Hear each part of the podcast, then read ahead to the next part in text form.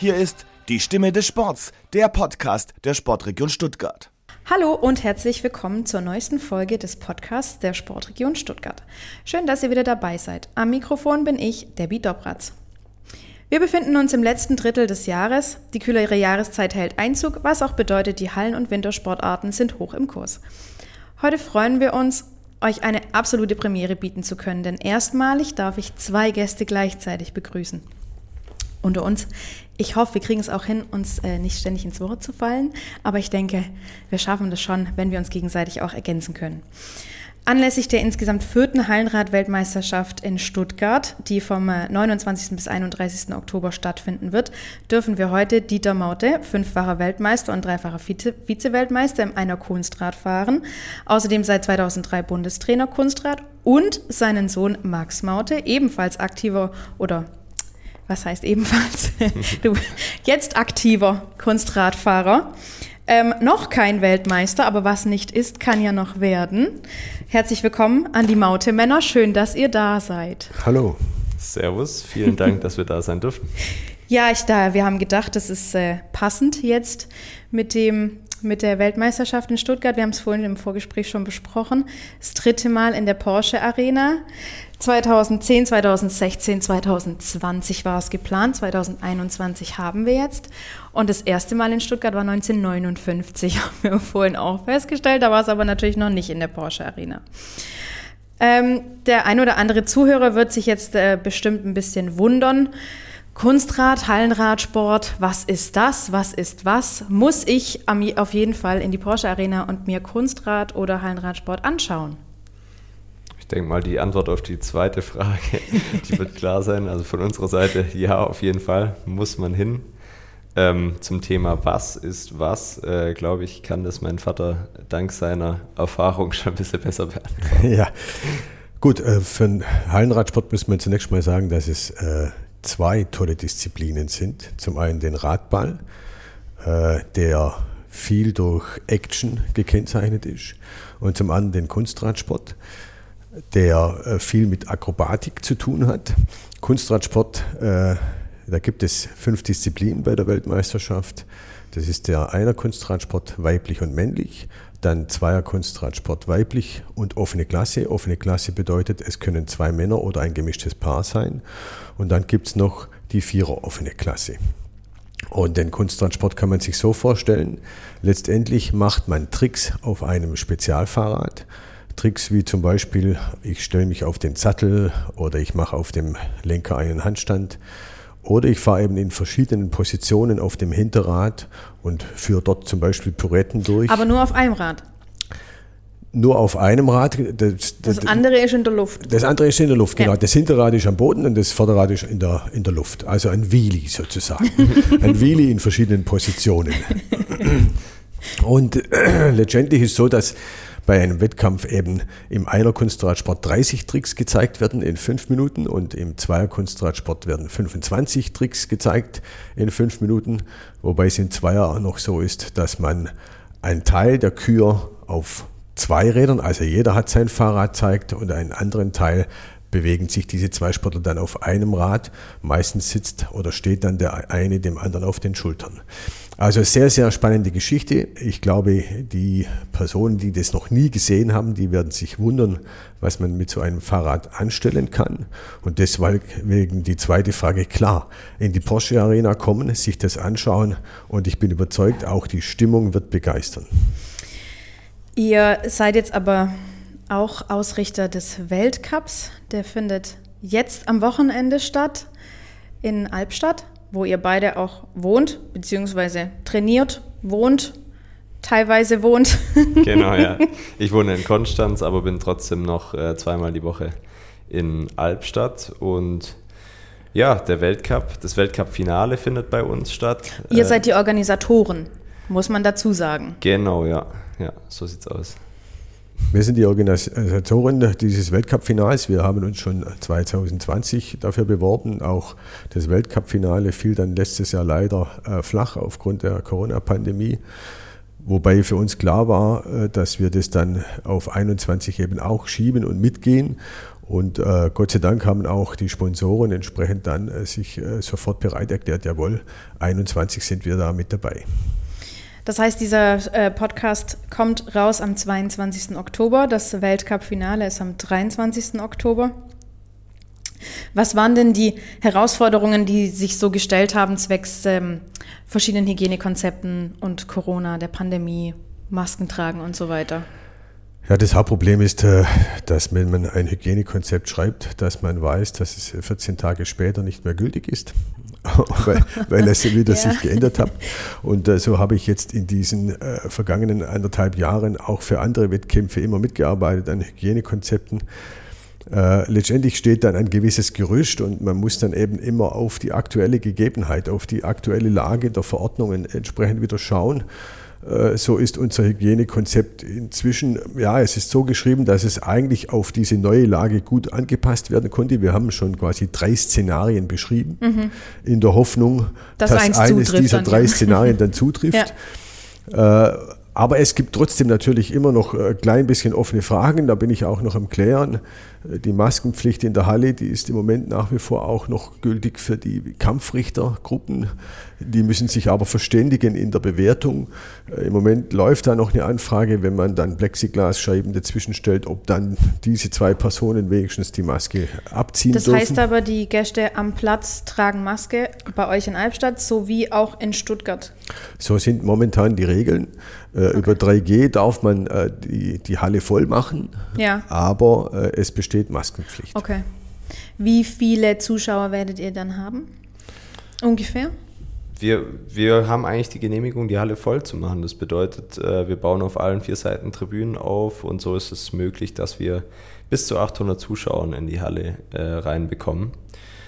Ähm, das wird, glaube ich, ziemlich gut aussehen. Äh, man muss bedenken, das ist eine normale Sporthalle, das ist jetzt keine Arena. Mhm. Und im Prinzip äh, bauen wir eine Arena draus. Ähm, so einen richtigen Hexenkessel. So sieht's aus, ja.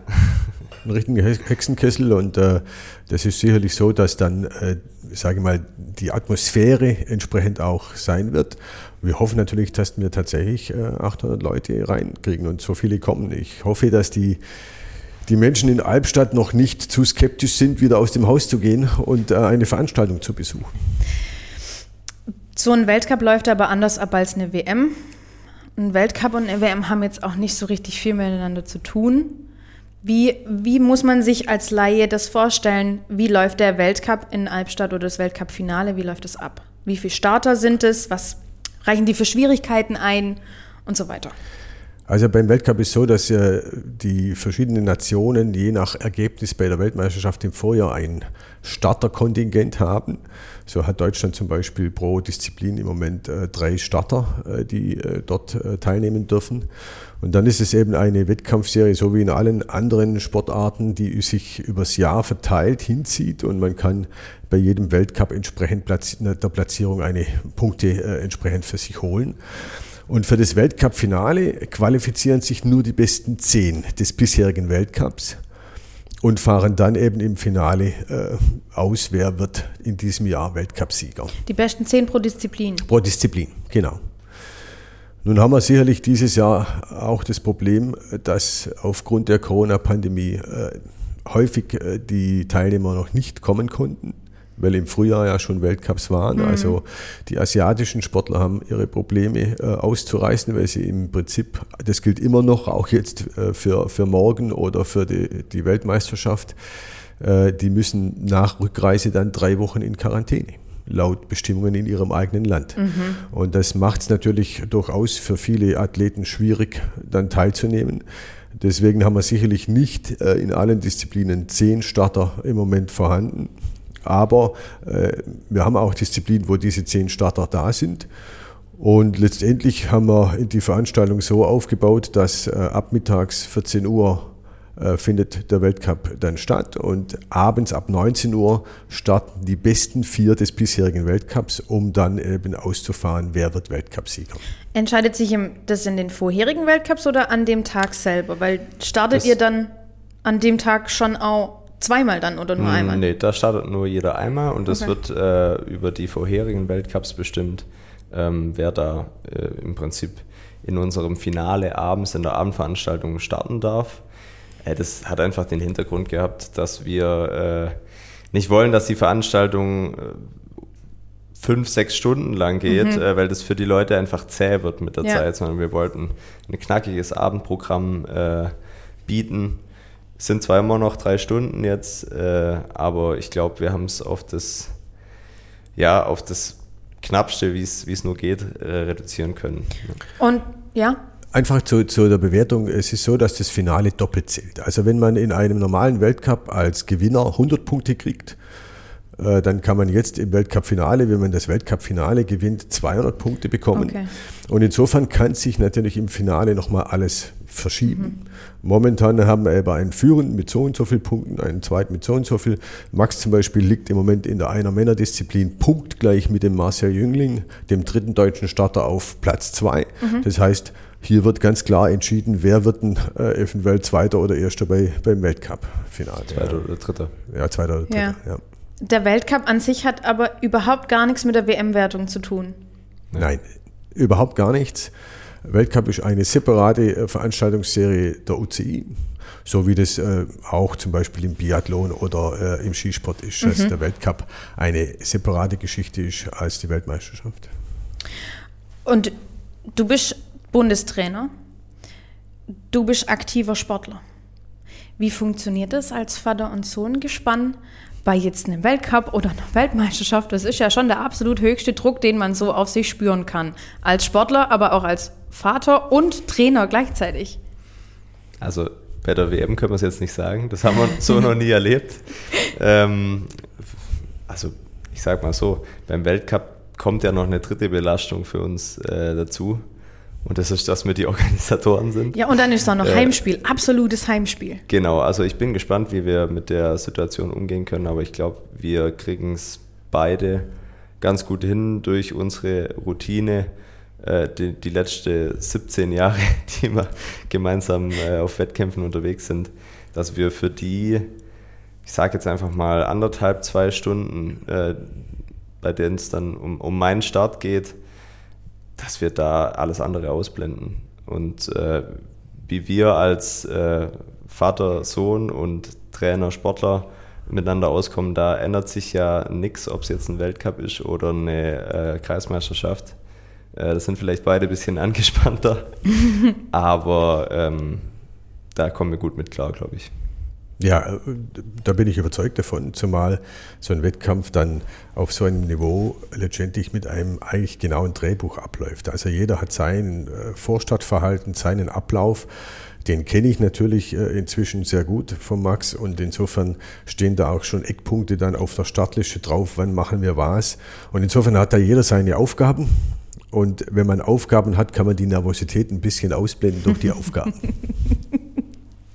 Aber also ich stelle mir das schon trotzdem ein bisschen schwierig vor, wenn dann der Sohn, den man ja schon immer gecoacht hat und von dem man ja aber auch nicht wusste, dass er irgendwann tatsächlich in der absoluten Weltspitze ankommt, das ist doch schon, als Papa muss es doch ein, ein, ein, auf der einen Seite mit total ähm, Stolz erfüllen, dass man quasi fast aus der Brust rausspringt und auf der anderen Seite, ähm, ja, glaube ich dass der Druck auch sehr, sehr groß ist, oder? Also mit äh, Stolz erfüllt bin ich natürlich, denn äh, es ist äh, keine Selbstverständlichkeit, sich in die Weltspitze zu entwickeln in einer Sportart. Äh, und äh, der Max fährt jetzt seit 17 Jahren und daran sieht man auch, wie lang dieser Weg im Kunstradsport ist, nämlich tatsächlich sehr, sehr lange. Wir, die, die Sportler benötigen tatsächlich zwischen, äh, sagen wir mal, 12 und äh, 20 Jahren, um da irgendwo irgendwann mal anzukommen. Äh, auf der anderen Seite, äh, ja, ich kenne es selber ja auch äh, als, als Sportler äh, und muss natürlich ganz ehrlich zugeben, die Trainerrolle ist die schwierigere im Umgang mit der Nervosität. Siehst du das auch so? so wie du gerade guckst? Also ich kann das ja nicht beurteilen, aber damit habe ich jetzt nicht gerechnet. ich ich glaube, das ist individuell wahrscheinlich. Aber, Ja, das, äh, Problem, das Problem Wahrscheinlich hättest du das früher auch nicht so gesagt. Weil, also, Nee, wenn man dein Erfahrung, Vater ist ja auch dreifacher Weltmeister. ja, wenn man die Erfahrung nicht hat äh, als Trainer, kann man das ja auch nicht sagen. Ja. Letztendlich ist so, als Sportler hat man natürlich äh, diesen Druck und, und das spürt man alles, die Nervosität. Den Vorteil, den man als Sportler hat, ist, man macht's auch selber. Ja? Und das ist das Problem des Trainers. Der Trainer, der schaut von außen zu und weiß, wann es schwierig wird, wann es kitzlig wird, kann aber nicht selber machen sondern, und nicht eingreifen. Und das macht schon extrem schwierig, mit der Nervosität umzugehen. Äh, Ich habe mir da tatsächlich eigene Strategien zurechtlegen müssen, wie ich das dann für mich gut bewältige, weil Aufgaben habe ich ja in der Zeit trotzdem. Also ich muss die Zeitangaben, die taktischen Angaben machen. Äh, Insofern äh, kann man da ja nicht vor Nervosität hier äh, alles vergessen. Deswegen, man muss sich irgendwelche Strategien zurechtlegen und das ist ähnlich wie als Sportler auch. Um das mal ein bisschen bildlich darzustellen, das ist dann eine, eine Fläche, auf dem fährt der einer Fahrer und du als Bundestrainer sitzt dann auf deinem Stuhl links daneben in der Regel, links oder rechts daneben an der Ecke. Ja, äh, auf jeden Fall in einer Ecke Ja. äh, gibt es eine Coachingzone, Ja. normalerweise mit Stühlen, wobei ich sitze nicht, weil Mhm. ich nicht sitzen kann, Wenn jetzt der Max fährt oder wenn egal wer fährt? egal wer fährt. Du, du, du Ich stehst dann. kann nicht sitzen. Okay. Sitzen ist für mich eine entspannte Haltung. Ja. Ich bin aber nicht entspannt und deswegen muss ich stehen. Ja. Und äh, in der Regel wird man mich sehen, dass ich einen Kuli in der Hand habe. Aber Mhm. nicht zum drauf rumdrücken, sondern den klemme ich mir zwischen zwei Finger. Der gibt mir dann einen schönen äh, taktilen Reiz, der mich ablenkt. Äh, und meine Zehen krallen sich in den Schuhen Mhm. zusammen, so dass ich kurz vorm äh, Fußkrampf bin. Äh, So versuche ich die Sache zu überbrücken. Und Und was sind deine Aufgaben? Du schreist dann rein, gell? Also äh, als Trainer hat man im Prinzip hauptsächlich die, die Aufgabe, die Zeit einzusagen, äh, denn diese fünf Minuten Begrenzung für die 30 Übungen, die ist in der Weltspitze bis auf eine Sekunde ausgereizt. Okay. Das heißt, der Sportler muss ständig kontrollieren, bin ich zeitlich genau da, wo ich sein muss. Und dann gibt es eben an bestimmten Stellen auch Möglichkeiten, taktisch zu reagieren. Das heißt, wenn ich ein wenig äh, Zeit verloren habe, zum Beispiel durch einen Fehler, dann äh, brauche ich die Angabe, wo ich stehe, um zum Beispiel zu entscheiden, eine Übung zur Hälfte wegzulassen. Das gibt weniger Abzug, als wenn ich die letzte dann ganz, wenn die letzte Übung ganz rausfällt. Ja. Und insofern muss ich diese taktischen Angaben eben dem Sportler äh, mitteilen. Oder man muss natürlich auch, äh, wenn jetzt tatsächlich auch mal ein Sturz passiert, äh, sehr genau beobachten, ist eventuell an diesem Rad was passiert. Dann muss ich eine, eine Auszeit nehmen, um eventuell das Rad zunächst mal wieder zu richten, weil der Sportler das oft dann in diesem schnell we- Weitermachen nicht unbedingt mitbekommt. Wir haben jetzt gehört, wie das ähm, sich außerhalb abspielt, aber wie spielt sich denn innerhalb ab? Diese fünf Minuten der Kür oder vielleicht sogar die ein, zwei, drei Minuten, bevor du auf die Wettkampffläche gehst. Was, was geht da in dir vor? Was passiert? Puh, also es ist grundsätzlich äh, natürlich auch nicht immer gleich, ähm, aber der Ablauf, der ist immer gleich. Also äh, ich fange sieben Minuten bevor mein Start ist, fange ich an äh, zu hüpfen, ähm, mich zu aktivieren und das hat für mich fast schon so eine Art äh, meditative Wirkung, ähm, ohne dass ich im Prinzip vom, vom Kreislauf runterfahre. Und so versuche ich, je nachdem, was eben, was eben für Gedanken aufkommen bei mir, da ist man ja ganz bei sich in dem Moment. Ähm, und das habe ich mir natürlich äh, antrainiert, auch mit, mit einem Mentalcoach zusammen, ähm, dem Frank Stockmann, dass man auf gewisse Gefühle und äh, Gedanken, die man hat, sich einen Plan spinnt, wie man dann äh, reagiert darauf. Also da jetzt ins Detail einzusteigen, wird wahrscheinlich den Rahmen sprengen. äh, aber es ist halt so, es geht dann Minute vor Minute vorbei und ähm, man, man versucht sich in den richtigen Zustand zu bringen, äh, nämlich in, in eine wirklich zuversichtliche äh, Haltung. Während des trotzdem noch- Wettkampfs. Ja, vor, vor dem Wettkampf, bevor man, Oh, auf die, ja. bevor man auf die Fläche läuft, so in den letzten paar Minuten und Sekunden, dann checkt man auch nochmal alles ab. Ähm, passt am Rad alles, passt an mir alles, äh, sitzen die Schuhe richtig. Und wenn es dann losgeht, äh, dann habe ich meistens, wenn ich auf die Fläche laufe, erstmal das Gefühl, oh krass, jetzt ist es soweit. So, und jetzt dann realisiere ich erst, okay, jetzt stehe ich hier auf der Fläche, jetzt Mhm. geht's, jetzt geht's los. Und ähm, Ist da dann die Nervosität so absolut am Anschlag? nee, meistens komischerweise nicht. Äh, Das läuft eher wie so ein Film dann ab, alles. Also ähm, meistens bin ich dann auf der Fläche nicht mehr so nervös, sondern ich habe, wie gesagt, nur das Gefühl, so jetzt, jetzt geht's los. Jetzt läuft es. Und dann ähm, fange ich an mit der ersten Übung und im Prinzip geht es beim Kunstradsport halt immer darum, genau in dem Moment zu sein, wo man jetzt gerade äh, wirklich ist. Also gedanklich nicht, nichts vorwegzunehmen und sich auch nicht mit der Vergangenheit zu beschäftigen. Da das alles so eng getaktet ist, dass jeder Tritt passen muss. Und sobald man mal drüber nachdenkt, ey, ich habe gerade einen Fehler gemacht oder wie viel Abzug hat es gerade Kommst du gegeben? vielleicht raus? Genau, dann, Ja. dann mache ich vielleicht einen Fehler. Ja. Gut. Vielleicht sage ich deshalb, weil das natürlich alles automatisiert ist. Also man, man muss eigentlich gar nicht mehr nachdenken bei so einem Programm, weil die Übungen Wie laufen. oft hast du denn dein Programm, das du jetzt beim Weltcup oder bei der WM fährst, wie oft hast du dieses Programm so durchgefahren? Boah. Ähm, oh je. Schwierig zu sagen. Das Programm an sich äh, würde ich jetzt einfach mal schätzen 150, 150, 200 Mal. Wenn man jetzt aber bedenkt, über die letzten Jahre stand das Grundgerüst dieses Programms schon.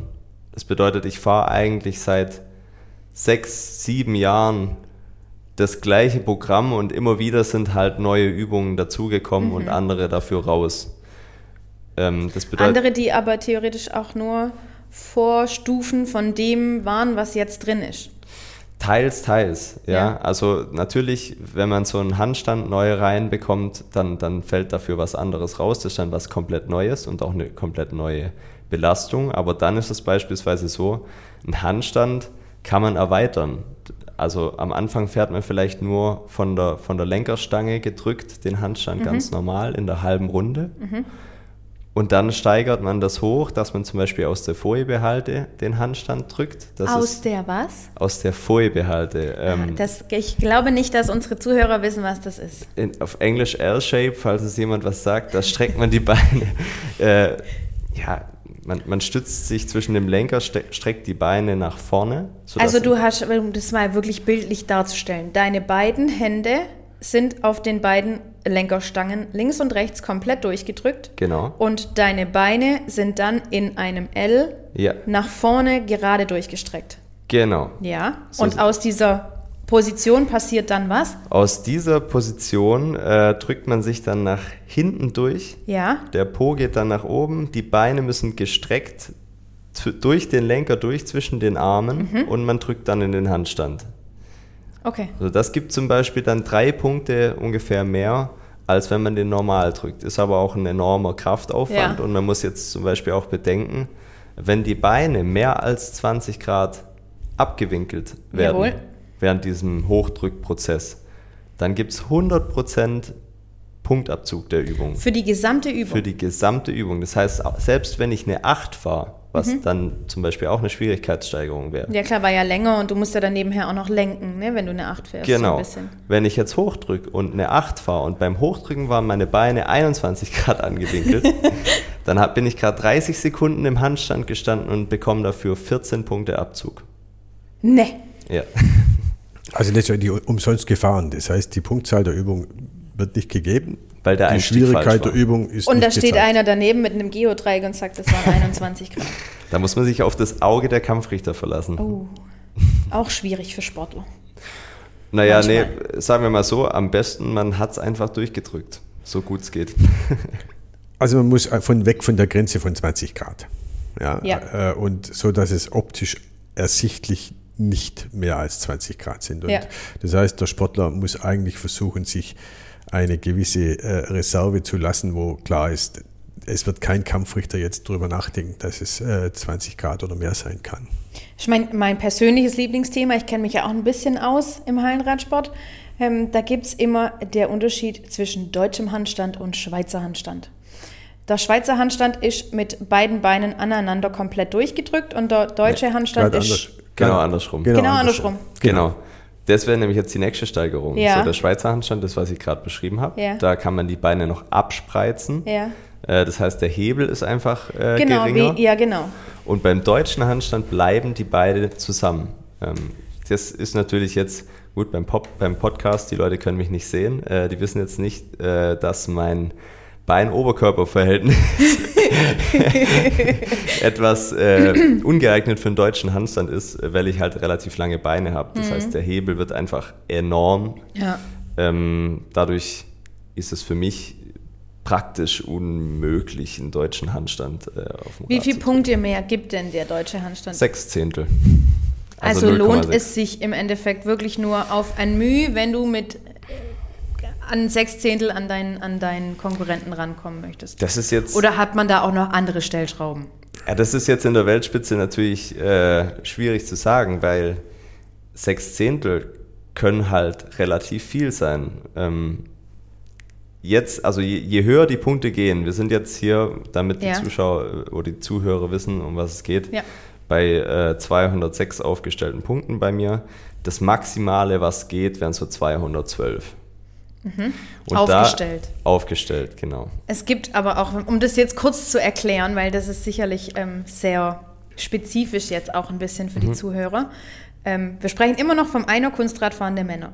Ein Mann in seiner Kür, 5 Minuten, 30 Elemente, kann 200, ungefähr 212 Punkte aufstellen. Der Weltrekord liegt aber bei 214. Ja. Ähm, Das ist jetzt vielleicht ein bisschen schwierig, sich vorzustellen, warum das so ist. Also zunächst mal zu dem Aufgestellten, damit Ja. die, Zuschauer, äh, die Zuhörer auch ein bisschen äh, nachvollziehen können, woher der, der Punktwert Ja. kommt.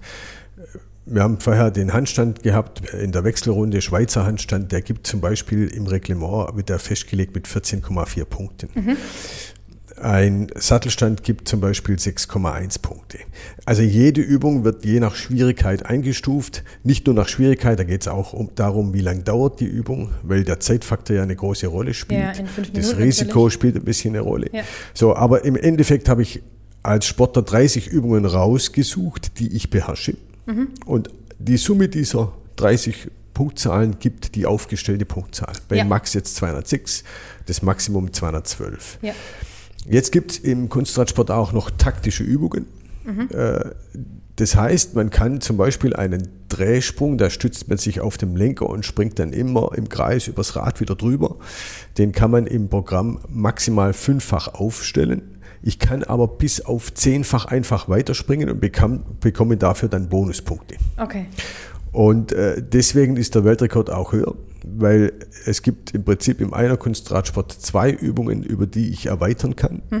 Und das macht in der Summe zum Schluss 5,5 Punkte aus, die ich mein Programm eigentlich in der Schwierigkeit noch steigern kann, wenn ich das maximal ausnutze. Und dann ist klar, wenn ich 212 aufstelle und 5 Punkte drauf mache, dann waren das eigentlich 217. Und von diesen 217 gehen dann wieder die Abzüge weg und dann kann ich bei 214 landen, obwohl ich nur mit 212 gestartet bin. Gibt es denn laut Bundestrainer die Möglichkeit, 217,5 Punkte auszufahren? Nein, ohne Abzug kann man in der Sportart äh, nicht rausgehen. Äh, letztendlich müssen Sie sich vorstellen, wenn ich auf den Lenker stehe und ich drehe mich um die eigene Achse und zwar bis zu achtmal, äh, sobald ich den Oberkörper einmal ein bisschen nach vorne genommen habe, bekomme ich Abzug. Das ist die andere Also je- Erweiterungsübung. Genau. Ja. Das heißt, jede kleine Bewegung äh, ergibt einen, einen Abzug, einen Ausführungsabzug. Äh, oder auch wenn ich äh, einen Arm oder ein Knie mal nicht hundertprozentig gestreckt habe, dann gibt es auch sofort einen Ausführungsabzug. Das heißt, man kann eigentlich nicht ohne Abzug fahren. Ein Optimum ist sicherlich, wenn ich in einem Abzugsbereich bleibe, sage ich mal, zwischen, zwischen vier und zehn Punkte, ist hervorragend. Das muss man sich als Nichtkenner des Hallenradsports vielleicht ein bisschen vom Turnen herleiten. Es geht wirklich um jeden durchgestreckten Zehen, um jedes, jeden durchgestreckten Finger, um ähm, Pirouetten auf dem Fahrrad, die auf der Stelle vom Rad stattfinden müssen, beziehungsweise nicht arg so sich nach außen drehen, was sehr, sehr, sehr, sehr schwierig ist auch. So eine Pirouette da ist definiert vom internationalen Verband. Äh, die muss sich innerhalb von 50 Zentimeter dreimal drehen. Auf einem Punkt. Auf, und alles, was jetzt größer wird, weil, es, weil mir das Ganze irgendwie zur Seite wegläuft, äh, wird dann nicht gewertet. Sprich, wenn ich nur zwei Drehungen hinbekomme, bekomme ich wieder 50 Prozent des Punktwertes dieser Übung abgezogen. Das ist schon strikt. Ja, aber muss ja auch strikt sein. Es ist tatsächlich eine Perfektionssportart, der Kunstradsport. Was es aber auch dann, äh, was einzelne Sportler aber auch fair vergleichbar macht. Äh, was, wo sicherlich andere Sportarten äh, da einen Nachteil haben, wo vielleicht der Entertainment-Faktor ein bisschen höher ist mhm. und äh, ja, man mehr eine Show draus machen kann. Vielleicht zählen auch weniger die, die Kleinigkeiten. Also Kunstradfahrer sind auch sehr sensibel, da kommt es auf den Boden äh, schon, schon sehr an. Hat der Wellen oder. Ähm, Hat der Boden Wellen? Genau. Es gibt Hallenböden, die haben echt krasse Wellen, die man als. Das, das musst Sportler du jetzt mal unseren Zuhörern so erläutern, dass sie es verstehen. Bitte.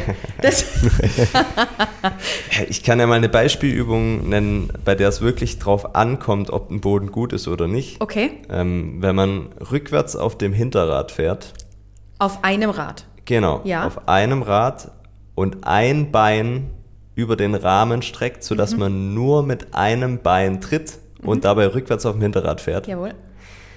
Dann muss man im Prinzip so einen sensiblen, runden Tritt machen mit diesem einen Bein, damit man ja dieses Vorwärts-Rückwärts-Kippen ausgleichen kann. Das ist das Krasse an dieser Übung, weil die sieht überhaupt nicht schwierig aus, wenn man sie durchführt. Finde ich überhaupt nicht. Die ist aber mit einer der schwierigsten Übungen überhaupt. Weil du dir, du musst, das muss man sich wirklich mal vorstellen. Du trittst mit einem Fuß das Pedal, musst so rund sein in dem Tritt und der andere Fuß steht, ist quasi gestreckt über dem, über dem Rahmen und da musst du dann auch noch die, die Streckung hinbekommen und den Druck auf den Muskeln haben. Also es ist wirklich ein totales Ungleichgewicht im Körper auch, gell? Es ist eine sehr unstabile Position ja, an ja. sich. Und da ist es jetzt natürlich so, wenn jetzt wirklich nur ein kleiner, eine, eine kleine Welle, eine Unebenheit, eine im, Unebenheit Boden. im Boden kommt, ja. dann kommt ja mehr Widerstand mhm an dem Pedal, an dem man ziehen oder drücken ja. muss, ähm, als wenn das jetzt ge genau gerade weiterlaufen würde. Und in dem Moment kann es sein, dass du halt einfach äh, zu viel Rückenlage bekommst und dann bist du halt weg sofort. Du rutschst dann nach hinten vom Rad weg und fällst dann im, im Endeffekt runter. Genau. Und dann äh, wird die ganze Übung nicht gewertet und du stehst da und musst das wieder kommt, neu anfangen. Das kommt darauf an, zu welchem Zeitpunkt das passiert. Ja. also wenn das jetzt eine Übung ist, die man in einer Runde fährt, also einmal um eine, einen 4-Meter-Kreis, äh, muss ja. man das dann zeigen. Wenn ich falle, bevor die Hälfte dieser Runde vorbei ist, dann gibt es 100 Prozent. Wenn ich falle, nachdem ich die Hälfte schon gefahren habe, gibt es 50 Prozent. Und wenn mir nur zwei Meter fehlen auf diese volle Runde, dann gibt es 10 Prozent Abzug. Also es kommt darauf an, wann passiert dieser Lapsus. Und äh, man, man kann sich das auch ganz gut vorstellen, wenn man einbeinig tritt.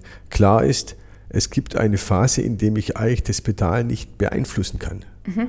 Weil ich kann nicht ein Pedal nicht nach oben ziehen. Richtig. Äh, und deswegen, wenn zu diesem Zeitpunkt diese Welle kommt, habe ich auch keine Chance zu reagieren. Ja. Hat man denn generell bei der Übung eine Chance zu reagieren? Ja. Ja? Ja. ja. Hat man, aber das ist eine Sache, die funktioniert nur, wenn man es wirklich beherrscht und auch Erfahrung damit hat. Und dann auch in einer, in einer Millisekunde wahrscheinlich. Das muss intuitiv laufen. Ja. Das muss wirklich so, der Fuß muss quasi so sensibel sein, äh, wie Schumis Gasfuß. ja, das ist doch ja, aber ein guter Vergleich. Ja, eigentlich schon. Ja. Man muss wirklich spüren, ähm, habe ich jetzt ein bisschen zu viel Rückenlage und sofort reagieren, dass man ein bisschen schneller zieht oder andersrum, wenn man, wenn das Rad ein bisschen nach vorne runterkippt, dann muss man reintreten wieder stärker. Das muss aber natürlich alles dosiert sein, weil wenn man es zu viel macht, dann fliegt man in die andere Richtung. Und und das ist das, oh das kann man nicht, ähm, da muss man nicht nachdenken, äh, da darf man nicht nachdenken müssen in dem Moment. Also das, das muss intuitiv laufen. Wir sind jetzt schon echt viel so bei, bei Training und Bei technischen Sachen. technischen Sachen. Ich möchte ganz kurz nochmal auf deine diesjährige Saison zu sprechen kommen. Max, du hast zum ersten Mal zwar über 200 Punkte ausgefahren in diesem Jahr und das Ganze auch an deinem Geburtstag. Ein Tag vor meinem Geburtstag, Ah, ja. aber, aber es Es zählt. gilt, es gilt, zählt, oder? Ja, Okay. ja. ja das äh, ist definitiv ein ein Meilenstein für mich. Ja, es war cool, weil wir hatten, glaube ich, vier Wochen vorher mal telefoniert in Bezug auf eine, einen anderen Wettkampf und da hast du schon gesagt, also mein Ziel wären schon hier mal über 200 Punkte. Und da hat es nicht funktioniert und dann hat es aber zwei, drei Wochen später dann funktioniert. Ist ja, was ist das für, für ein absoluter Ja, Step? Absolut krass für mich. Ähm, vor allem ist mir das nochmal bewusst geworden, als dann der, ich weiß nicht, ich glaube, irgendjemand hat es auf, auf Facebook, eine Seite hat es auf Facebook äh, gepostet, dass ich zu den sieben Sportlern gehöre in der Kunstradsportgeschichte, die über die 200 Punkte Nee. äh, Marke gekommen sind. Wow. Ähm, und wenn man sich das jetzt so mal wieder vorstellt, ähm, dass das einfach nur sieben Leute geschafft haben bisher, dann ist das schon ähm, unglaublich eigentlich. Also ich, es ist definitiv ein ganz großes Ziel von mir gewesen und ähm, ich, find's, ich bin, bin sehr glücklich, dass ich das dieses Jahr erreicht habe schon. Und dann hoffentlich auch bei der Weltmeisterschaft? Das äh, hängt jetzt noch da, davon ab, ob ich äh, bei der Weltmeisterschaft teilnehmen darf. Momentan, äh, man muss ja dazu sagen, äh, wir nehmen den Podcast hier zwei Wochen vorher auf. Das bedeutet, äh, zu dem Zeitpunkt, äh, wo Sie, liebe Zuhörer, hier diesen Podcast äh, hören, ist es mittlerweile klar, äh, ob ich dabei sein darf oder nicht. Ähm, aktuell ist es so, ich bin in der Quali mit einem Punkt vorne nach sechs Ergebnissen insgesamt, ähm, was würde ich sagen absolut deutlich macht, wie hoch das, das Niveau in meiner Disziplin in diesem Jahr ist. Ähm, da ist der Tim Weber, der ist, hat Juniorenweltrekord aufgestellt noch von vor, zwei Jahren ja, und äh, mischt jetzt so oben mit, äh, dass wir im Prinzip die ganze Saison komplett auf Augenhöhe äh, gefahren sind. Und jetzt bei der deutschen Meisterschaft äh, in der Vorrunde entscheidet sich im Prinzip, äh, wer von uns beiden äh, nach Stuttgart mit darf. ja, ist eine krasse Situation, Ja, definitiv. Ja, Ja. unglaublich eng. ja. Was aber auch zeigt, wie, ja, was für ein, was für ein hohes, hohes Teilnehmerfeld es einfach ist und wie, wie sich das dann tatsächlich auch lohnt, mal zum Weltcup oder eben zur WM dann nach Stuttgart zu kommen. genau. Und das ist unheimlich spannend. Also ich, ich, ich stehe da jedes Mal daneben und habe ähm, ein feuchtes Taschentuch zwischen meinen Händen, weil es halt schon, Und es ist dieses Jahr tatsächlich ähm, in, in fast allen Disziplinen Ja. so eng in der Spitze, äh, dass man echt vorher sich nicht traut, irgendwelche Prognosen zu machen, weil es so schnell geht in unserer Sportart. Und zwar bei jedem, ja, ähm, dass man einfach zu keinem Zeitpunkt weiß, was passiert. Und es ist sicherlich äh, auch so, dass man sagen muss, es ist für einen Athleten aus Deutschland tatsächlich zunächst mal schwieriger, überhaupt auf die Weltmeisterschaft zu kommen, als dort eventuell Ja. dann eine Medaille zu erringen. Ja. Weil wenn wir das einer Männer nehmen, dann äh, sage ich mal, sind im Moment alle in der Nationalmannschaft in der Lage, Medaillen auf der WM zu holen. Das sind sechs Stück. Und vier sind, in der La äh, sind sozusagen absolutes Weltklasse-Niveau. Alles, was über 200 ist, ist tatsächlich äh, fa fantastisch. Ja. Und äh, letztendlich zum Beispiel der amtierende Vize-Weltmeister ist inzwischen raus aus dieser Quali. Da, Dann sieht man auch, wie hoch dieses Niveau gerade ist. Ja. Und äh, deswegen es ist schon eine, eine enorme Leistung überhaupt in der Quali dann äh, so mitzusprechen. Aber zum Schluss möchte man sich logischerweise dann auch logischerweise den, den Rest voll holen, weil ein Traum ist es sicherlich, äh, Ja. eine WM mal äh, begleiten zu können. Ja. Der Kampf um Platz 1 ist aber schon jetzt in einer Männer durch. In der Qualifikation auf ja, jeden Fall. Ja. Weil der, der amtierende Weltmeister ist auch derjenige, der besagten Weltrekord von 214 Punkten aufgestellt hat, Lukas Kohl. Genau. Der Sprung zwischen 200 und 214 ist dann doch nochmal Enorm. Enorm. Ist er Natürlich. wirklich enorm. Ja, also Lukas ist sicherlich, ähm, so wie es im Moment läuft, über mehrere Wettkämpfe gesehen äh, absolut unschlagbar. Kann man, kann man schon so sagen. Ähm, das ist Wahnsinn, was er für eine Leistung zeigt. Man hat aber auch gesehen, dass es äh, nicht unmöglich ist, ihn Mhm. zu schlagen an einem einzelnen Tag. Ähm, da auch er mal einen Fehler machen kann, ja, was ja völlig normal ist. Wie gesagt, Aber in unserer Sportart geht's, geht's schnell, ja, Ja. sicher. Ja. Ähm, wobei es halt durchaus so ist, jetzt auf dem Niveau, auf dem Tim, Marcel und ich äh, gemeinsam fahren, kann es halt durchaus sein, dass drei Leute ähm, um die 200 rausfahren. Ja. Ähm, und wenn man das jetzt mal wirklich ähm, durchspinnt, die Situation, wenn, wenn Lukas mal einen Fehler, ein Fehler kann es ja nur sein, der Ja, mal richtig, ja. mehr Ja. Punkte wiegt, was es hier auf dem Niveau Ja, es gibt. kann ja nur ein Grad, ein Grad reicht doch schon. Ein Grad reicht Dann schon. f- fallen genau diese 14 Punkte. Genau. Ja. Dann, dann, dann kann es halt rein theoretisch sogar passieren, dass ein Lukas Kohl, der seit vier Jahren ungeschlag, äh, ungeschlagen ist, äh, auf einmal auf dem vierten Platz steht, wo man sich dann an den Kopf Hm. fassen muss. Aber das zeigt einfach auch diese 14 Punkte Abstand, die es vom Weltrekord zu meiner Bestleistung zum Beispiel sind, Ja. äh, sind definitiv an einem einzelnen Tag äh, nicht unmöglich. Und auch so ein Lukas Kohl kam ja nicht aus der Versenkung. Es, er war ja nicht auf einmal da, Ja, sondern Er hat sich er das hat auch ja er hat sich das erarbeitet. erarbeitet und Natürlich. erarbeitet. Woher kommt denn diese Stetigkeit jetzt gerade im, ich weiß, wir sind ein bisschen fokussiert arg auf den einer, auf die Disziplin einer Männer, aber du bist halt nun mal auch jetzt ein einer Männerfahrer. ähm, also bleiben wir beim einer Männer. Wir hatten davor auch einen David Schnabel zum Beispiel, der einer Männer diese Disziplin in einer absoluten Perfektion gefahren ist, der körperlich dazu auch prädestiniert war, der bei dem das Verhältnis zwischen Oberkörper und, und Beine nur ein bisschen was anderes war. Woher kommt denn diese immense Stetigkeit gerade bei dem einer Männer? Ich, ich glaube, man muss es nicht nur auf die einer Männer begrenzen. Es ist natürlich so in der Sportart, äh, sie benötigt eine extrem lange Zeit der Entwicklung und sie ist eine absolute Perfektionssportart. Das heißt, am Ende ist natürlich auch wichtig, dass ich diese Höchstschwierigkeiten so perfekt beherrsche, dass sie tatsächlich in der Regel eben ohne Abweichungen der Bewegung ablaufen. Ja. Und wenn ich dann noch äh, diese Routine mit der Erfahrung im Wettkampf äh, kombiniere, dann entsteht ein Sportler, der von sich weiß, ich kann diese 30 Übungen zu jeder Zeit auf jedem Boden zeigen.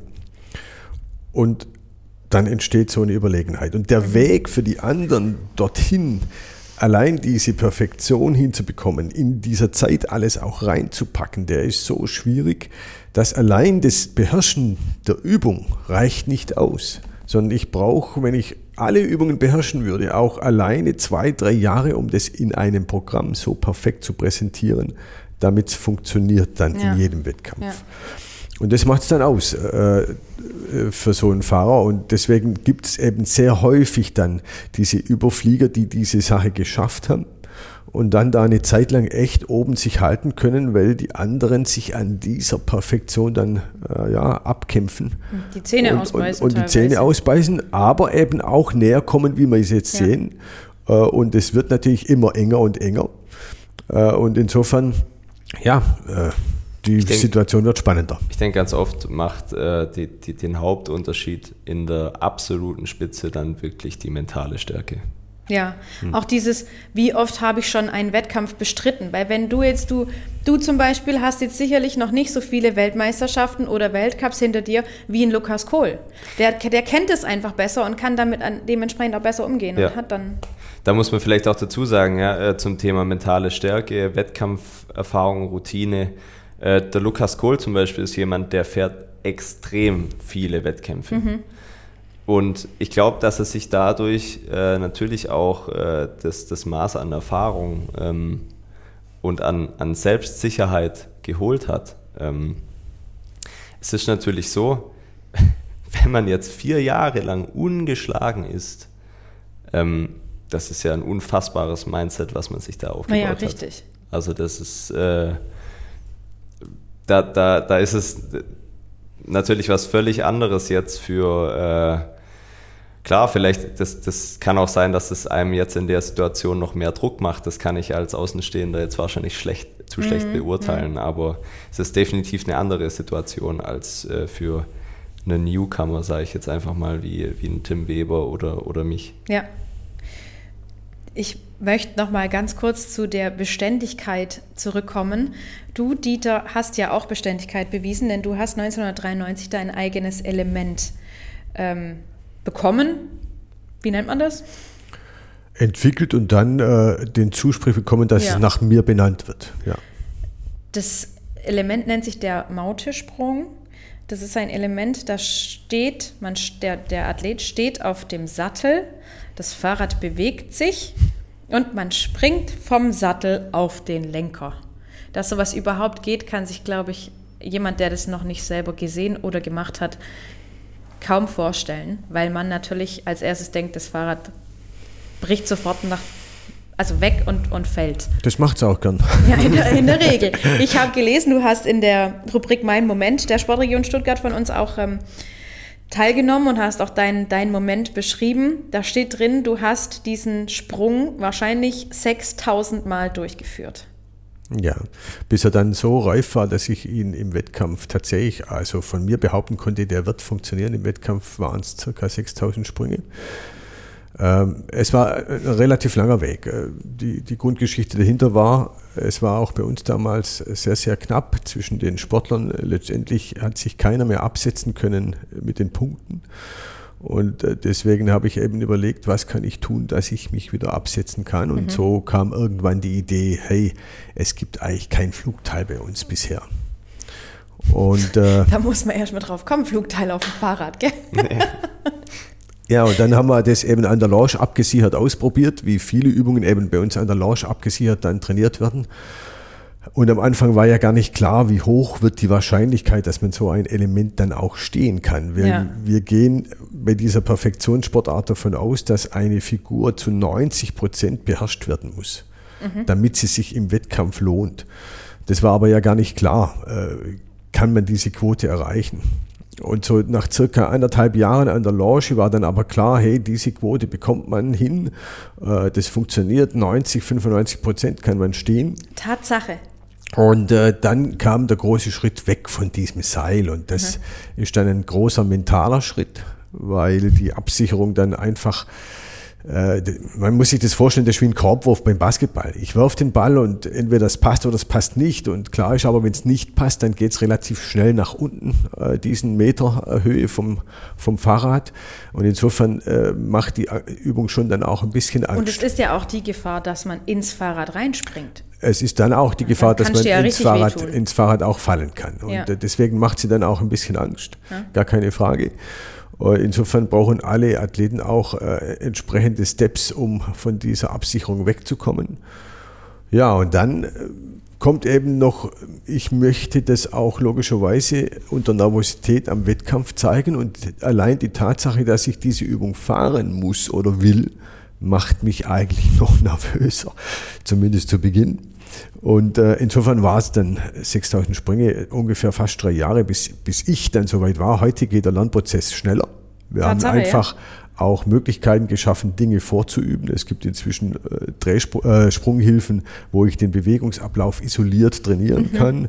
Dann geht man Mhm. Damit aufs dieser Rad. Automatismus sich vorher schon Damit der. Automatismus des richtigen Abdrucks äh, tatsächlich schon vorher gegeben ist. Mhm. Insofern äh, geht es heute schneller in der Regel.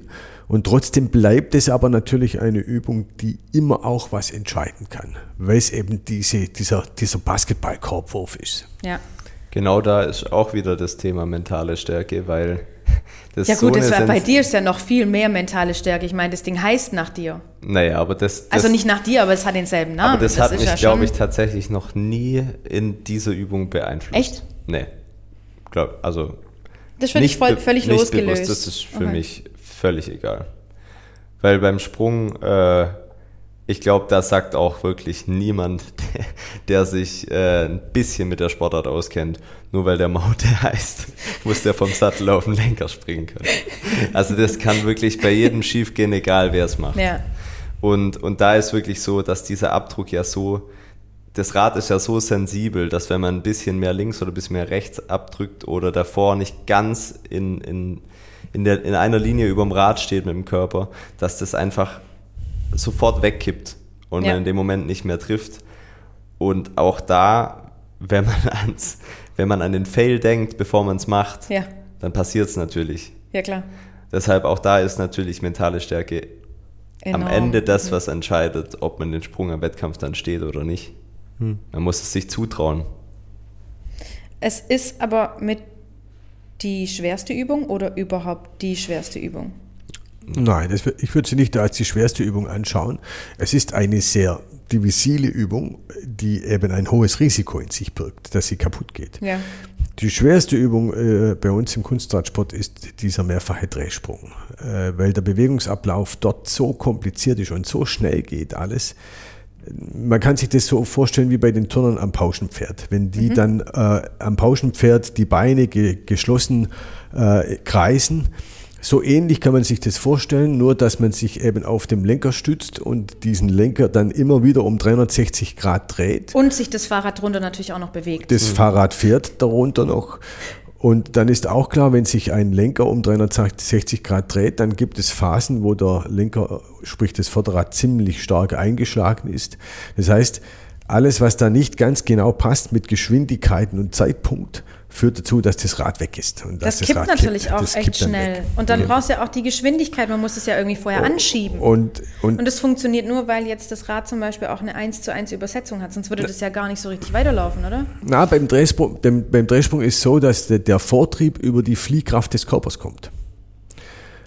Über das Schwingen des Körpers durch die schnelle Drehung entsteht die Fliehkraft und die bringt das Rad wieder zum Laufen. Das heißt, es ist tatsächlich, äh, wer, wer den Drehsprung dann mal sieht und ihn genau beobachtet, es gibt Phasen, in denen steht das Rad, nämlich immer dann, wenn das Vorderrad gedreht wird. Und danach, aufgrund dieser schnellen Drehung und der Fliehkraft, die Der auf Körper den wieder Körper nach hinten wirkt, Richtung, Richtung Sattel kommt, bewegt sich das Rad, das Rad wieder vorne. angezogen. Mhm. Und Drehsprung ist sicherlich eine Übung, wo ich im Moment sage, zwischen fünf und zehn Jahren Ich ist bin jetzt bei neun. Standard, Uhu. bis man äh, eventuell auf diese fünffache Geschichte oder mehr kommen kann. Also auch mal zur Orientierung jetzt. Wir hatten ja beim Sprung äh, die 6000 Versuche als für dich als erster Mensch, der das überhaupt macht, 6000 Versuche. Ja. Ich bin jetzt beim Drehsprung bei ungefähr 50.000 Versuchen. Nee. Also vom Beginn, wo ich den Ja klar, aber einfachen neun Jahre natürlich. Genau. Den einfachen, man, Ja. man steigt ja nicht mit dem fünffachen ein, sondern man steigt mit einem halben ein, dann kommt ein einfacher und dann zwei, drei, vier und dann geht's Und ich habe ihn jetzt zweifach im Programm, weil dreifach ist er von der Quote noch zu unsicher. Ach was, Ja. Nach neun Jahren und 50.000 Versuchen. das ist unfassbar. Was ich auch, was mich jedes Mal fasziniert, weil wir es gerade davon hatten, wie sich das Rad dann auch bewegt. Also das Rad muss ja immer weiterlaufen, weil wenn es steht, dann fällt es um, ist ja ganz klar. Wenn man oder einer von euch, ein Mensch, einen Lenkerhandstand macht, dann fährt er in Perfektion die 8 durch, das, ähm, durch die Wettkampffläche, damit dieses Rad weiterfährt. Und das ist toll, weil man das als Zuschauer dann auch wirklich sieht, versucht der Sportler sich immer so ein ganz bisschen wippend zu bewegen. Und dann fährt das Rad weiter. Nein. Nein? ich habe immer gedacht, das gehört da dazu. Diese wippende Bewegung sind eigentlich Ausgleichsbewegungen des Handstands. Das heißt, wenn ich im Handstand stehe auf einem Rad, äh, dann kann ich immer wieder nach hinten oder nach vorne kippen. Und Ja. die muss ich ausgleichen über das Drücken mit den Händen. Ja. Oder wenn ich zu weit ausgelenkt bin, dann mache ich tatsächlich eine kleine Ausgleichsbewegung im Sinne des, des Gleichgewichtserhalts. Der Radlauf selber, das wird am Beginn so angestoßen oder angetrieben, das Rad, dass das ausreicht für diese acht, um sie zu fahren. Das heißt, ich habe hinterher, wenn ich oben im Kannstand bin, keinerlei Keine Chance. Möglichkeit Sie- mehr, das Rad ein bisschen noch anzuschubsen. Nee. Wenn der Sportler zu langsam angefahren ist, dann wird er die acht nicht beenden können.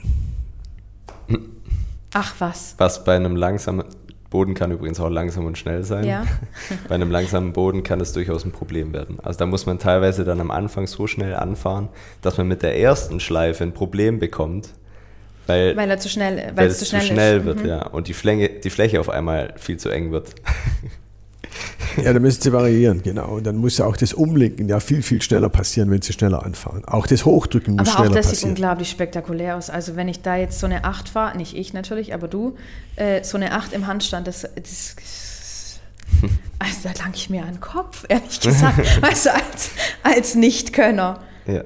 Das ist, Das ist, glaube ich, das, warum einfach jeder, der der es noch nie gesehen hat, Mhm. ähm, der sollte es sich definitiv anschauen. Entweder bei uns beim World Cup in Albstadt morgen oder in der Woche bei, Bei der, der WM, WM. in Stuttgart. Genau. was auch, wir wollen nicht nur Werbung fürs Einer machen, sondern auch gerne fürs Zweier, weil es absolut spektakulär ist, wenn man zwei Menschen auf einem Rad sieht, die dann auch noch auf, dem, auf den Schultern des anderen sitzen. Und dann haben, hat man auch noch ein hochgestiegenes Rad, ne? Absolut. Und das Zweier ist äh, meiner Ansicht nach im Moment oder in den letzten Jahren zunehmend attraktiver geworden. Äh, Nicht nur wegen diesen Belastungsübungen, sondern weil die Variationsmöglichkeiten in der Weltspitze bezüglich den Programmen tatsächlich größer ist als im Einer. Es gibt eben Zweierpaare, die fahren sehr viele Belastungen, weil die Konstitution der, der zwei Sportler entsprechend ist. Und es gibt Zweierpaare, die fahren aber dann andere attraktive äh, Übungen auf einem Rad, wie zum Beispiel den Sprung oder die Handstände. Und insofern ist das Zweier inzwischen echt, finde ich, äh, eine abwechslungsreiche Disziplin geworden, die, die weniger klar vorgibt, was muss die Weltspitze fahren und mehr Spielraum zulässt. Ich muss vielleicht dazu sagen, was Belastung bedeutet. Ja, Belastung sag's bedeutet, gern. dass äh, die, die Sportler auf einem Rad sind und quasi sich aufeinander stapeln. Also äh, der eine steht dem anderen auf die Schultern und der Untermann muss dann äh, auf dem Hinterrad fahren, äh, Vorwärts, rückwärts, vorwärts, Drehungen. rückwärts, Drehungen, genau. Ähm, genau, und da ist es, wie mein Vater eben schon gesagt hat, äh, kommt es natürlich auf die, die Gewichtsverteilung zum Beispiel an. Äh, Sportler wie zum Beispiel der, der Sea und der Max, die amtierenden Weltmeister, die einfach gleich viel wiegen, beziehungsweise Max, glaube ich, sogar äh, zwei, drei Kilo mehr. Ähm, Der ja Obermann. der Obermann ist. Äh, für die ist es natürlich enorm schwierig, Mhm. so eine Belastung äh, zu fahren. Deshalb fahren die beispielsweise halt beide den Handstand Mhm. auf einem Rad. Also teilweise Übungen, die man im Einer als Hö Höchstschwierigkeit schon ansieht, äh, fahren die zu zweit und haben in dem Fall auch das doppelte Risiko, dass Ja. irgendwas schief geht. Ja. Und auch hier haben wir in den Zweier-Kategorien, Disziplinen, haben wir eine unheimliche Beständigkeit schon, äh, quasi schon seitdem du Bundestrainer bist. Es, ist, es hält sich wirklich immer und man hat so die, die Weltmeister, die sind so drei, vier Jahre dann dieselben, je nachdem. Und dann kommt von hinten wieder was nach. Und dann kommt aber eine, nochmal eine ganz neue Klasse nochmal dazu irgendwie, hat, hat man immer wieder mal so das Gefühl. Ja, ich denke, das ist auch äh, die, die Sache, die, die wir immer ein bisschen betonen müssen. Es wird in Deutschland natürlich durch das, dass Deutschland äh, Weltmarktführer ist in dieser Sportart, oft ein bisschen belächelt. Es ist zu einfach. Letztendlich muss man, glaube ich, dann immer mal ein bisschen nachschauen, wie die Leistungen dieser Athleten, die vorne sind, auch äh, dann tatsächlich äh, aussehen. Und die haben sich stetig immer im, in Weltrekordnähe bewegt. Das heißt, die, die Athleten in Deutschland entwickeln sich eben in diese absolute Weltspitze.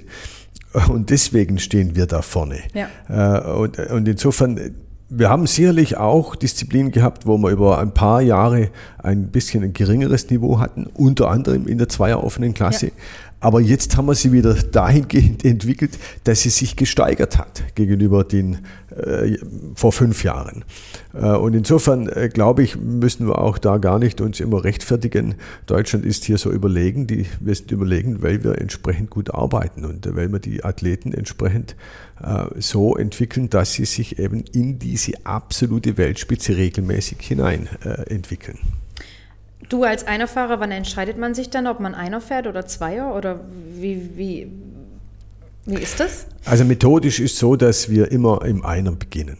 Ja. Weil äh, die Übungen natürlich, die Grundlageübungen im Einer sind nachher auch verwendbar fürs Zweier. Und wir in der Methodik eigentlich davon ausgehen, dass wir frühestens mit 12, 13 Jahren eventuell schauen, wo kann man Zweierpaare bilden. Dann haben die die Grundlagen übers Einer erlernt und dann kann man diesen leicht anderen Weg gehen. Dann sind auch erst irgendwann Belastungen möglich, wenn eben die Pubertät durchlaufen ist. Ja.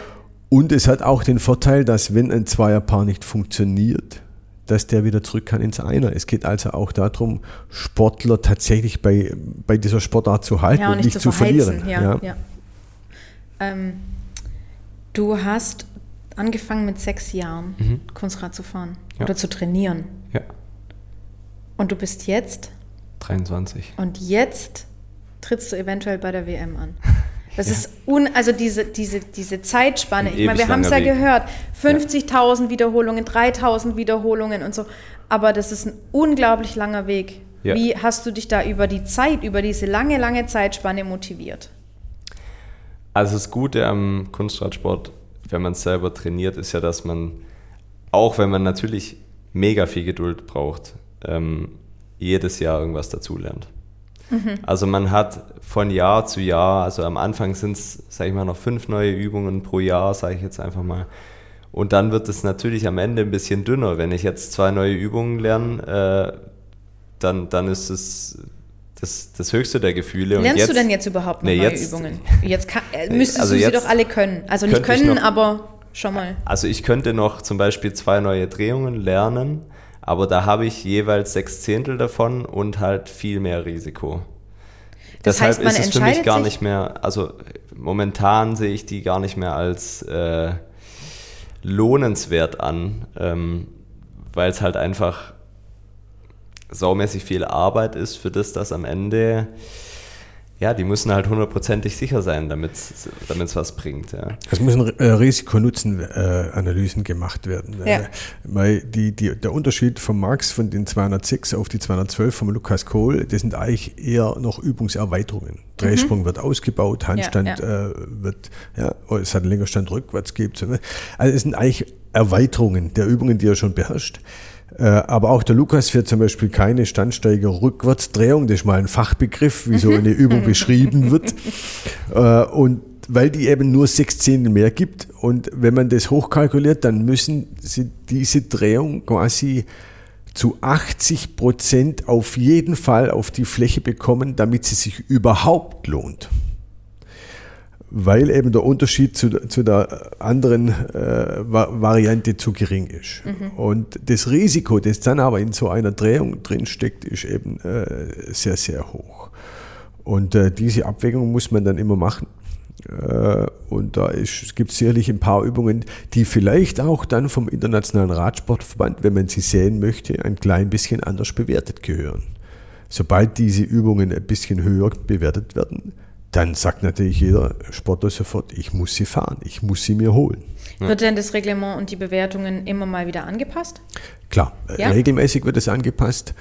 Äh, Die letzte ganz große Reform war ja 2008 und äh, seit dort sind immer wieder Anpassungen von Punktwerten geschehen, wo man eben gesehen hat, dass das nicht ganz dem entspricht, wie man es jetzt wirklich einschätzt, was ja auch okay ist, dass man das immer wieder überprüft, um das sozusagen noch punktgenauer zu bewerten äh, im Unterschied von der Schwierigkeit her. Und dann gibt es dementsprechend neue Anreize, sowas dann auch zu lernen. Aber es gibt tatsächlich auch Elemente, die du, selbst wenn du jetzt ein Weltmeister bist, nicht kannst. Ja. Es gibt ja auch Elemente, die man gar nicht gelernt hat, weil sie äh, nicht, mal, nicht, nicht unbedingt ja, in die methodische Trainingsreihe reingepasst. Also es gibt sicherlich viele, viele Übungen, die ich mir jetzt noch aneignen könnte, die mir punktetechnisch nichts bringen würden, aber ich halt einfach ähm, zum Spaß jetzt lernen könnte, sage ich mal. Was vielleicht das ein oder andere dann auch mal für ein Schaufahren interessant sein könnte, aber jetzt um, um Einfach der cool Welt- aussieht, Genau, ja. Ja, ja. Genau. Aber jetzt, um in der Weltspitze mitzufahren, ähm, fehlen, fehlt mir eigentlich nichts mehr. Das sind nur Erweiterungen. Also Also ich fahre ja schon in der Weltspitze mit, aber um jetzt Ja, äh, noch einen draufzulegen, sag ich draufzulegen, mal. ja. Diese Methodik, die jetzt der Max erwähnt hat, Ja. äh, die wurde ja auch äh, extra entwickelt, weil wenn man zu viele Dinge lernt, die letztendlich am Ende nicht das eigentliche Ergebnis bringen, dann verlängern sie den Weg in die Weltspitze ja noch mehr. Mhm. Das heißt, man versucht in diesem methodischen Weg unnütze Dinge wegzulassen oder auch Bewegungen, die sich negativ auf das später Erforderliche auswirken um tatsächlich einen möglichst direkten Lernweg vom Anfänger bis zur Weltspitze hinzubekommen und den so kurz wie möglich zu halten, weil die, die, fünf, die 14 bis 20 Jahre, die sind, sind ausreichend lang genug. ja. Und deswegen kommen ja auch ganz viele Sportler letztendlich nicht an, weil wenn sie irgendwann mal 20 Jahre das gemacht haben und sie sind noch nicht am Ziel, dann ja. ist irgendwann auch mal vorbei so demotivierend, dass man dann ja. sagt. Oder man kommt halt, man ist schon sehr, sehr gut, aber man kommt halt vielleicht an dem einen ersten Platzierten, Zweitplatzierten, Drittplatzierten einfach nicht vorbei. Das, das, auch das, das kann gab's. Noch, das kann ganz, äh, das kann noch viel früher äh, aufhören. Einfach. Also ich muss sagen, ganz, ganz viele, die mit mir gestartet sind, eigentlich die, die Mehrzahl der Leute, die mit mir gestartet sind, sind auf dem Weg irgendwo äh, ausgestiegen. Weil es halt einfach auch so ist, wir verdienen nichts mit der Sportart stecken. Das ist eine absolute Randsportart? Genau, stecken trotzdem jede Woche 15 Stunden äh, Training da mhm. rein in die Sportart. Da ist es halt einfach so, wenn, wenn du nicht irgendwie in Form von Spaß und auch Erfolg, würde ich jetzt für mich auch behaupten, da gibt es sicherlich auch andere, die das, die das nicht brauchen, aber bei mir ist Spaß und Erfolg, wenn das nicht dabei rumspringt, äh, so dann sieht man auch irgendwie keinen Sinn, sich da noch äh, zu quälen im Training. Ja, ich meine, gerade du kannst ja davon ein Lied singen. Ein junger Kerl muss dann auch noch 15 Stunden in der Woche trainieren, dann, dann hat man irgendwie nicht so ein richtiges Privatleben, will mal feiern, ähm, verletzt sich dann gegebenenfalls noch und dann stehst du da davor und denkst dir, ja, pff, echt jetzt? Ja, sicher. Also äh, ich muss jetzt sagen, ich habe nicht das Gefühl, dass ich irgendwas verpasst habe jetzt äh, in, in meiner Jugend, sage ich jetzt einfach mal. Dadurch, dass ich so viel Zeit in der Halle verbracht habe. Im Gegenteil, ich habe eher das Gefühl, dass mich das fürs Leben viel mehr gelehrt hat, als mich irgendwas anderes hätte lernen können. Gerade zum Beispiel jetzt, wenn wir einen Drehsprung anschauen, dass ich 50.000 äh, Versuche ähm, jetzt gemacht habe und immer noch nicht aufgegeben habe, ähm, das sind halt Eigenschaften, die jetzt zum Beispiel für mich als, als Gründer äh, wichtiger sind als alles andere. Also ich wüsste jetzt nicht, was mich in meinem Berufsleben, das auf, auf mich zukommt, was mich da erwartet, was noch länger geht und für was ich noch mehr Geduld brauche und noch mehr Rückschläge einstecken. Ja. Das das kann ich mir nicht vorstellen. Da kann eigentlich nichts kommen, was mich schocken kann.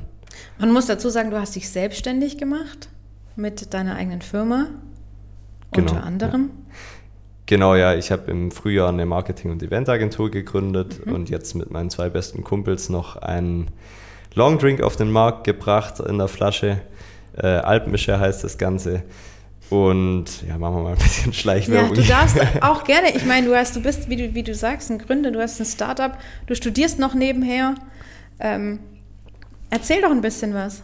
Genau, ja, ich habe Sport- und Eventmanagement studiert. Ähm, wäre da eigentlich schon fertig, habe jetzt noch ein Semester verlängert, weil ich mir für meine äh, Bachelorarbeit einfach ein bisschen länger Zeit lassen wollte. Und jetzt muss ich ehrlich sagen, äh, steht es natürlich gerade ein bisschen weit hinten ja. an das Studium. Ähm, jetzt im Moment in der Saison ist Prio 1 natürlich der Sport.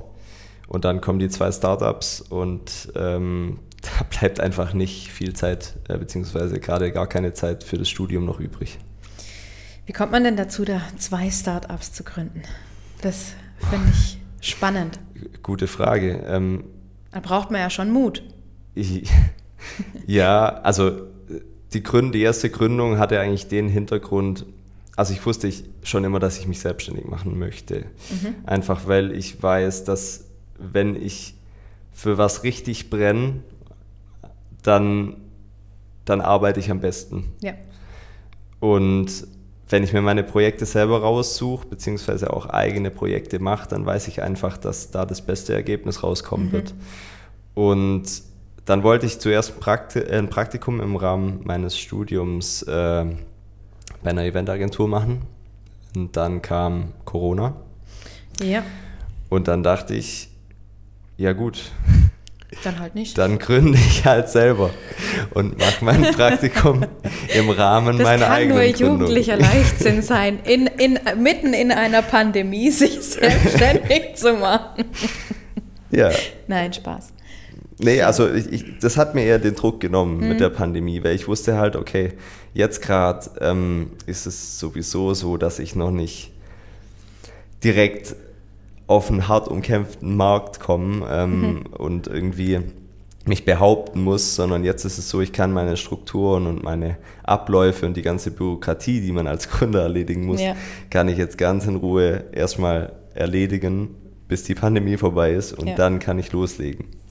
Das war eigentlich so der Hintergrundgedanke dabei. Und beim zweiten Startup war es jetzt ehrlich gesagt ähm, erstmal nicht geplant, ähm, dass, dass es so schnell geht. Ähm, aber vor allem dadurch, dass es halt mit meinen zwei besten Kumpels war, äh, hat sich das alles so aus einer Schnapsidee raus äh, relativ schnell zu einer GmbH äh, entwickelt, die jetzt einfach innerhalb von einem halben Jahr steht.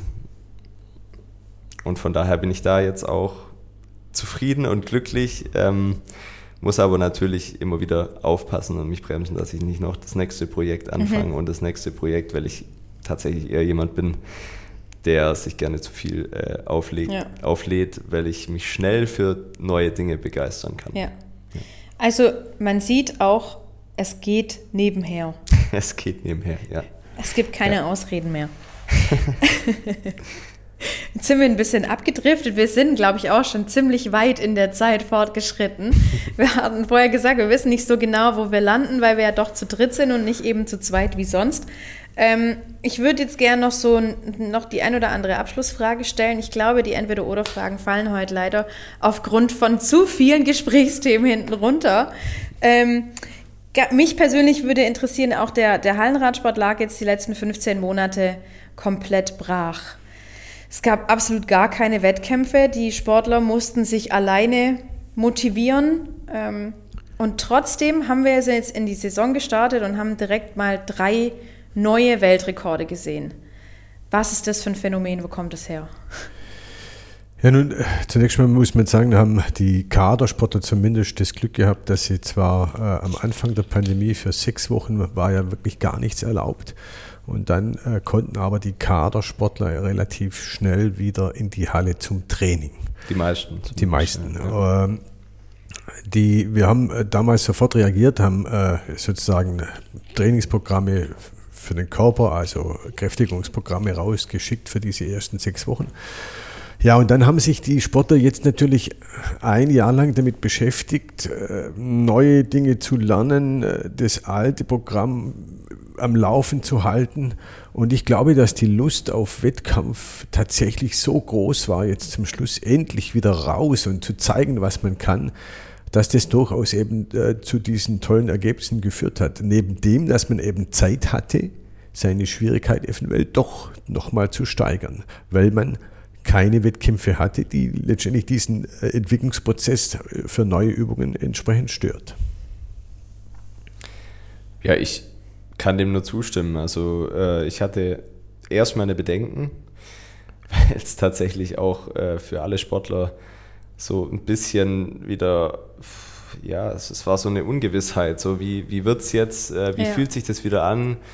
Sind wir verdammt nervös beim ersten Wettkampf? Ähm, Im Endeffekt war das, war das das krasse Gegenteil. Also klar, man war sicherlich äh, ein bisschen nervöser am Anfang, aber man hat einfach auch wieder gespürt, wie geil das eigentlich ist, ähm, einfach mal wieder so einen Wettkampf zu fahren und so ein bisschen Bestätigung auch wieder von außen äh, zu bekommen. Es war ja natürlich nicht möglich, da jetzt eine volle Halle zu erleben, aber das reicht schon, das reicht schon, wenn einfach mal wieder 100 Menschen äh, auf einem Haufen sind und mhm. sich, äh, sich freuen über gute Ergebnisse, ähm, emotional werden, wenn es auch mal äh, schlechter läuft oder auch, wenn's, auch wenn so ein Weltrekord kommt. Das war einfach wieder, dass man einfach wieder Gänsehautmomente spürt, ja. die der Sport einfach mit sich bringt. Mhm.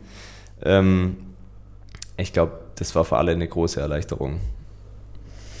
Und jetzt freuen wir uns auf die WM und natürlich auf den Weltcup in Albstadt.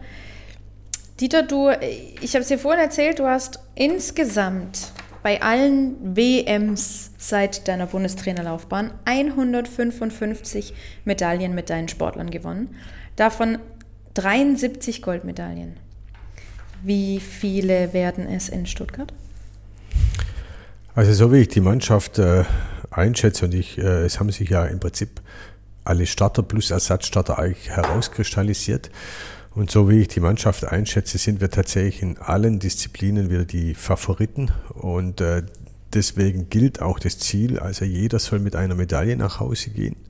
Jeder. Jeder Also Starter. zwölf? Ja, und äh, ich, ich glaube, wir können uns sogar, wenn es optimal läuft, das Ziel stellen, dass wir tatsächlich alle Goldmedaillen holen können.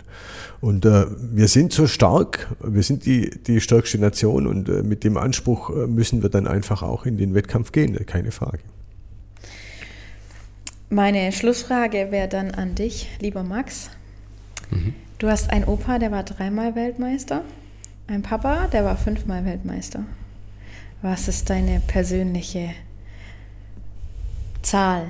Welche, Meine welche persönliche Zahl hättest Zahl. du denn gerne? Boah. es ist, äh, eigentlich ist die Zahl für mich relativ irrelevant. Also ich, Ach komm. Ich, ich, nee, also ich, ich würde jetzt auf gar keinen Fall sowas sagen, wie vielleicht manche erwarten. So, Opa dreimal, äh, Papa fünfmal und ich muss jetzt siebenmal oder so. Auf gar keinen Fall. Also das kann ich, glaube ich, ist ja die Frage, ob du den Papa toppen das, willst das, das oder kann nicht. ich, glaube ich, direkt äh, ausschließen, einfach weil ich, äh, glaube ich, nicht die Lust habe, jetzt noch fünf Jahre lang äh, so. Kunstrad zu fahren. Äh, was, was heißt nicht fünf Jahre? Wie lang denn dann? oh je, das, das kann ich jetzt auch noch nicht sagen. Aber Weltmeister möchte schon werden. We- Jeder will Weltmeister Ja. werden. Jeder will Weltmeister werden. Andererseits ist es schwierig, sowas zu pro prognostizieren in einer Zeit, in der vier Leute äh, quasi auf einem Weltspitzenniveau fahren. Äh, und es wird nicht besser. Aus dem eigenen Verein kommt zum Beispiel der, der Philipp Rapp. Ähm, der wird nächstes Jahr auf Augenhöhe mitfahren, wahrscheinlich, mit uns. Ähm, und insofern in einer Sportart, an der am Ende auch noch ein bisschen die Tagesform eine Rolle spielt, jetzt einfach zu sagen, ich würde jetzt gerne noch dreimal Weltmeister werden und dann trete ich ab, ja, das kann sein, das passiert in den nächsten zehn Jahren nicht. Ähm, insofern mache ich das eher dran fest. Ich, ich würde es noch eher dran festmachen, wann ich den Drehsprung kann.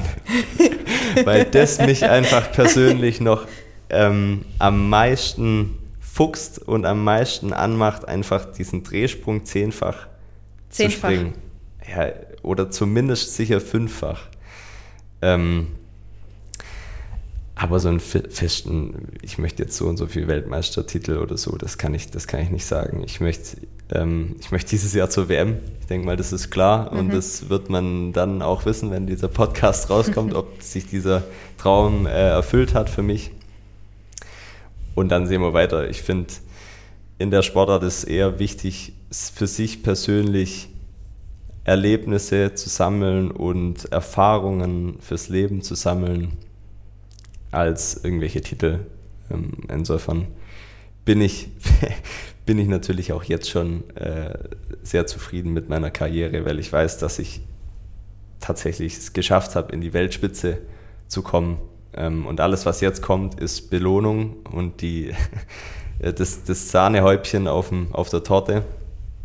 Und da nehme ich natürlich gerne alles mit, was kommt. Ich glaube übrigens auch, dass es keinen Sinn macht, hier Vergleiche zu machen. Denn jede Zeit hat äh, bestimmte Bedingungen. Ja. Ja, und insofern, die sind mit Sicherheit nicht gleich. Wieso soll man das dann äh, vergleichen?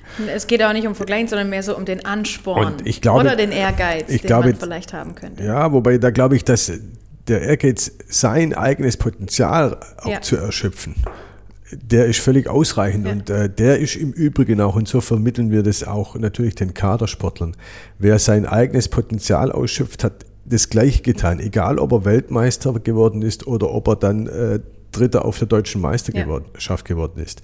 Er hat sein eigenes Potenzial mit entsprechend gleichem Aufwand äh, aus sich herausgeholt und das ist das Ziel des Sports. Und dann muss es eben, und dann gibt es eben einen, dem sein Potenzial reicht ganz nach oben und dem anderen sein Potenzial reicht eben bis zu diesem Platz drei. Aber der Respekt vor den Leistungen, der muss, ist dann bei, bei beiden der gleiche. Ja, Ja. ja. Und das, das glaube ich, gehört vermittelt auch den Sportlern. Es geht nicht nur um den einen, der ganz oben steht, weil dann würden wir ziemlich viele Sportler am Ende der Karriere haben, die eigentlich mit ihrer Sportkarriere nichts anfangen können. Und das darf ja gar nicht sein. Sondern jeder, der sich im Leistungssport engagiert und alles gibt, der sollte möglichst aus seiner Sportkarriere positive Dinge rausziehen und, und dann auch positiv in, in den Rest äh, seines Lebens starten. Das ist Ja. genau das, was ich meinte. Ja. Bei uns kommt es nicht auf die Titel an, sondern eher auf das, was man daraus zieht aus der ganzen Sportart. Deswegen schicken ihre Kinder, äh, ihre Eltern ihre Kinder ja auch in, in den Verein, um, um genau so was Genau. zu lernen, um das Ja. rauszuziehen. Und es ist halt auch, auch nun mal so, dass in jedem Leistungssport, in, in jeder Weltspitze sind die Abstände so hauchdünn. Ja. Das, es ist einfach Ja. so. Und Ja. manchmal, je nachdem, äh, wie, wie viele sich dann auch im, im Spitzenfeld tummeln, kommst du halt vielleicht einfach nicht ran, weil einer eben vielleicht dieses Quäntchen mehr Talent hat. Oder, Ja, so. oder genau. Glück oder Talent, besseren. Glück, egal was es was ist. auch, einen besseren Tag. Und, Ja. und ein paar Jahre vorher wäre vielleicht jemand, der es jetzt nicht zur WM, nicht mal zur WM schafft, wäre vielleicht Weltmeister geworden. Das kann man, Ja. deswegen ist Einfach das weil kann sich man die Zeiten nicht, weiterentwickeln. Genau, kann man auch nicht vergleichen, ja. ja. Ich glaube, wir haben, hätten auch noch unglaublich viel, über das wir reden können. Ich würde euch auch gerne einladen zu äh, einem zweiten Podcast, weil ich glaube, dass wir da auch noch mal viel drüber sprechen können. Vielleicht, wenn du irgendwann Bundestrainer bist. Ich meine, wir können ja in 50 Jahren noch mal drüber reden, du und ich. Ja gut, im Moment sehen die Wege ja eher, eher anders aus mit den zwei Startups. Ich glaube, äh, das reicht erstmal. Ah ja, ein, ein Witzchen zum Schluss. ähm, ich danke euch vielmals, dass ihr da wart, dass wir uns so lange unterhalten haben, dass ihr Zeit habt. Es geht jetzt nämlich direkt, wenn ich dem vorgreifen darf, zu Deutschen dann demnächst. Jawohl. Es, ähm, wir werden wissen, wie es ausgegangen ist, dann, wenn der Podcast rauskommt. Ich bin schon sehr gespannt. Viel Glück natürlich, viel Glück für den Weltcup, viel Glück fürs Durchführen vom Weltcup und bei der WM dann vielleicht und bestimmt. Bei mir bestimmt, bei Max Ja. vielleicht. Wir bedanken uns, dass wir hier sein durften. Ja, Sehr gern. Vielen Dank, hat sehr viel Spaß gemacht. War mein erster Pod, nee, mein zweiter. Hab gelogen. Aber, aber war cool, ja. Ja, mir hat es auch Spaß gemacht. Und es war echt cool, auch zum ersten Mal mit zwei Leuten. Das ist, finde Ja. ich, ja, macht Spaß. Ähm, ihr dürft uns auch gerne Feedback geben. Ihr wisst, ähm, unter www.sportregion-stuttgart.de auf unserer Homepage, alternativ auf Instagram Sport Stuttgart oder auf Facebook Sportregion Stuttgart. Ich weiß nicht, wie sieht es mit euren Instagram- und Facebook-Profilen so aus? Also mich Oder findet, man, Homepages? mich findet man einfach unter Max Maute auf Instagram zusammengeschrieben.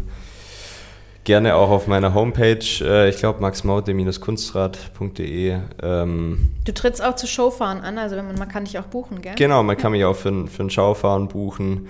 Wer gerne mal einen guten Longdrink probieren will, der darf auf alpmische.de vorbeischauen. Und äh, wer eine gute Marketing- und Eventagentur braucht, der kann auf openmindsynergies.de schauen. Bei mir sitzt da natürlich ein bisschen Mauer aus. Instagram bin ich gar nicht unterwegs. Äh, Auf Facebook bi- bin ich ein bisschen unterwegs, aber eher nur interessenshalber, was so die Jugend dort treibt. Und, und wer sein Kind zum Kunstradsport schicken möchte, der kann sein Kind zum RSV Teilfingen schicken. Da findet er dann meinen Vater als Trainer. Genau. Oder alternativ, wenn man nicht in Albstadt wohnt, Alternativ- in jedem anderen Radsportverein. Genau. Genau. Ganz viele Radsportvereine bieten den Hallenradsport an. Da wäre es da wär's vielleicht wichtig zu sagen, radball-kunstrad.de. Ja. Ähm, die haben auch so eine Karte auf ihrer äh, Seite, auf der alle Vereine, die so in der Nähe sind, angezeigt werden. Wenn man da Interesse hat, mit Radball oder Kunstrad zu beginnen, dann ist das die Top-Anlaufstelle für. Dem ist Perfekt. nichts mehr hinzuzufügen. Vielen Dank. Ich wünsche euch jetzt alles Gute und äh, sag bis dennchen, eure Debbie.